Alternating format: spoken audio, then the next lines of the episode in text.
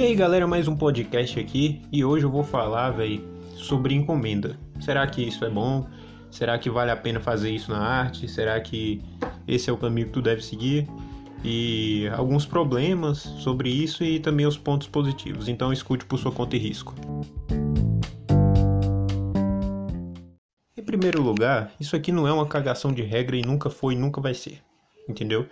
É, tu pode escutar isso aqui e jogar fora, tu pode escutar isso aqui e pensar, poxa, será que eh, faz mais sentido para mim fazer encomenda ou não? É, eu sei que são individualidades diferentes, mas o que eu trago aqui são informações sobre os dois lados e que, cara, podem te ajudar quando você for tomar essa decisão. Eu vou começar por um ponto positivo, cara, que é renda. Tipo, se você quer começar, se você já desenha e você já quer ali ganhar alguma coisa, mesmo que você esteja com, começando agora e tudo mais. Assim, eu digo começando agora a pensar no desenho profissionalmente. Eu não digo começando agora a desenhar. Tu não começou a desenhar ontem e quer fazer uma encomenda, né, cara? Pelo amor de Deus. quer dizer, nada te impede de fazer isso, mas eu só não recomendo. Um, então, quando eu digo se você está começando, não é começando no desenho, é começando a associar desenho e arte com uma coisa profissional. Você não vai perceber aí do outro lado, mas eu pausei esse podcast por mais de uma hora porque eu não estava conseguindo gravar direito. Olha a mágica, olha a mágica. Você vai ver simultaneamente esse negócio, olha que beleza. Então, cara, acaba que a encomenda ela passa a ser um recurso meio instantâneo para você. Se você está lá divulgando, se você acabou de colocar uma página e já quer ganhar alguma coisa, a encomenda ali é o caminho mais hum, viável para você. Agora, vamos para a parte negativa desse caminho. Eu vou falar cada caminho e a parte positiva e negativa dos que eu conheço, tá? A parte negativa da encomenda, cara, são as formas de pagamento. É, é a maneira como você vai trabalhar essa parte. E é aí que começa a, a, as questões de pensar sobre esse caminho, se é o melhor caminho para você ou não é. Cara, há pouco tempo atrás eu participei de um, de um grupo no, no Facebook que era só de artistas e eu vi alguns depoimentos assim que me deixavam chocado, né? Que a arte, que o desenho sempre foi considerado, né, como um hobby, as pessoas não conseguem enxergar como uma profissão, isso aí já não é novidade para quem está escutando isso aqui. Já não é novidade pra gente que as pessoas não conseguem olhar para isso com os olhos de profissão. Pelo menos as pessoas que estão fora desse meio e que não precisaram de alguma maneira de um artista, né? Mais cedo ou mais tarde acaba precisando para montar uma logo, para fazer uma arte ou alguma coisa assim, um, ou diversas outras coisas, né? E aí, cara, eu vi um dos depoimentos, eu não vou especificar qual foi o material, quem foi a pessoa, nem nada assim, porque a, a ideia é de contar sobre o tipo de problema que tu pode passar com isso. Então, a pessoa fez uma arte ali para a empresa de outra pessoa, e essa pessoa queria oferecer produtos dessa empresa em troca. Tipo assim, ah, é, eu tenho uma empresa de cola, você faz a arte aí da minha empresa de, de, de cola, e aí eu vou te dar 20 colas no lugar da arte que você fizer. Entendeu? E assim, cara, é, é deve ser uma situação extremamente chata. É, é obviamente o produto não era cola, tá? Foi só um exemplo que eu usei para ilustrar a situação. Um, mas assim, cara, é, é uma coisa surreal, entendeu? É, a, relutância que, que, que, existe sobre isso. E você, infelizmente, vai ter que lidar com isso. Né? E aí a solução que eu vi muitos artistas encontrando sobre isso, que ainda assim não é uma forma 100% eficaz, porque a pessoa pode uh, dar uma desperto para cima de você e, e, tudo mais, a gente tem que contar com essa possibilidade, infelizmente, né? que é o 50-50. Uh, antes de você fazer a arte, você pede 50% do valor e depois que você terminar, você pede os outros 50%.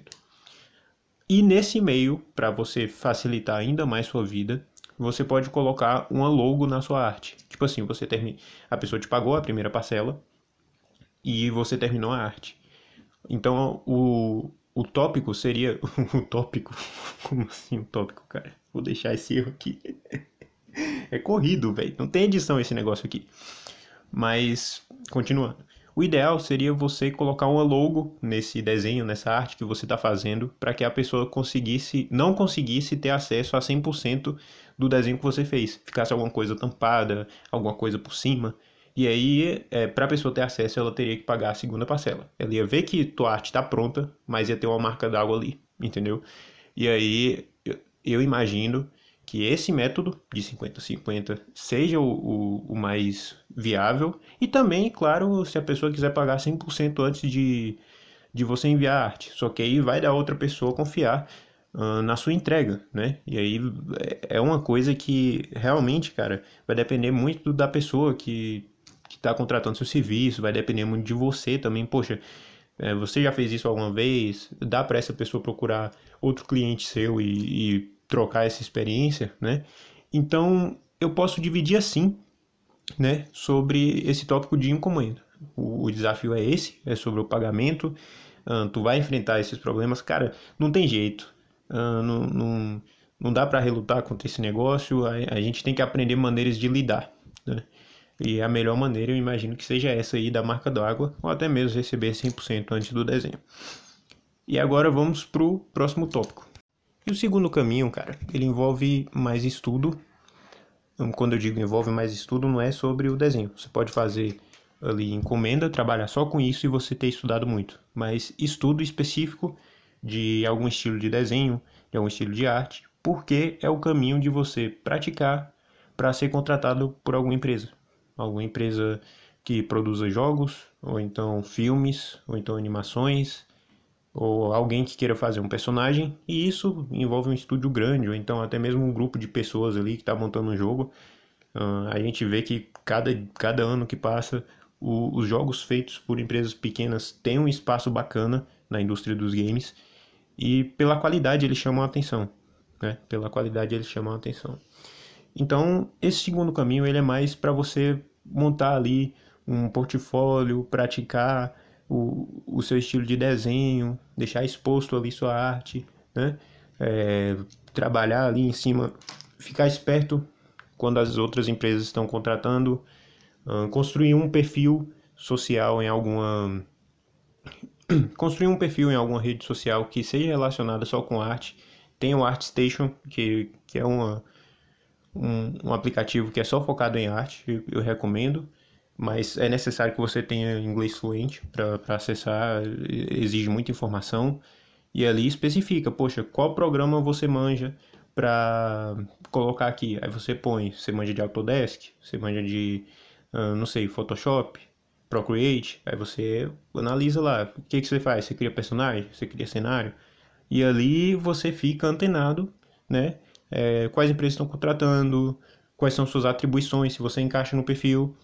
E aí é, tem né, outros lugares que você pode colocar ali portfólio, mas esse segundo caminho ele é mais via de contratação, de você ser contratado por alguma empresa grande ou de você ajudar na, pro, na produção de algum jogo, de alguma animação de um estúdio pequeno. E esse caminho, né, ele, ele exige mais tempo né, do, do que a primeira opção de encomenda. Obviamente você pode trabalhar com encomenda e também optar por esse caminho, né? A longo prazo você trilha esse caminho e a curto prazo você faz uma encomenda ali. E tem um terceiro caminho que também não é exclusivo. Quando eu falo desses três caminhos, não é que você pode escolher só um desses ou alguma coisa assim. Você pode escolher os três, dois desses. Em algum momento você trabalhar de freelancer e ao mesmo tempo você ter escolhido o segundo caminho e quer trabalhar para alguma empresa, e isso tanto faz, eu estou aqui para mostrar as possibilidades. Porque às vezes a gente passa muito tempo na escola e tal, e não enxerga outras possibilidades além das que são apresentadas para a gente, né? Eu estou aqui para mostrar esse lado aqui. E o terceiro caminho, cara, ele é o caminho de ensino. Você ensinar pessoas a desenhar. Você pode ali é, ser presencial, né?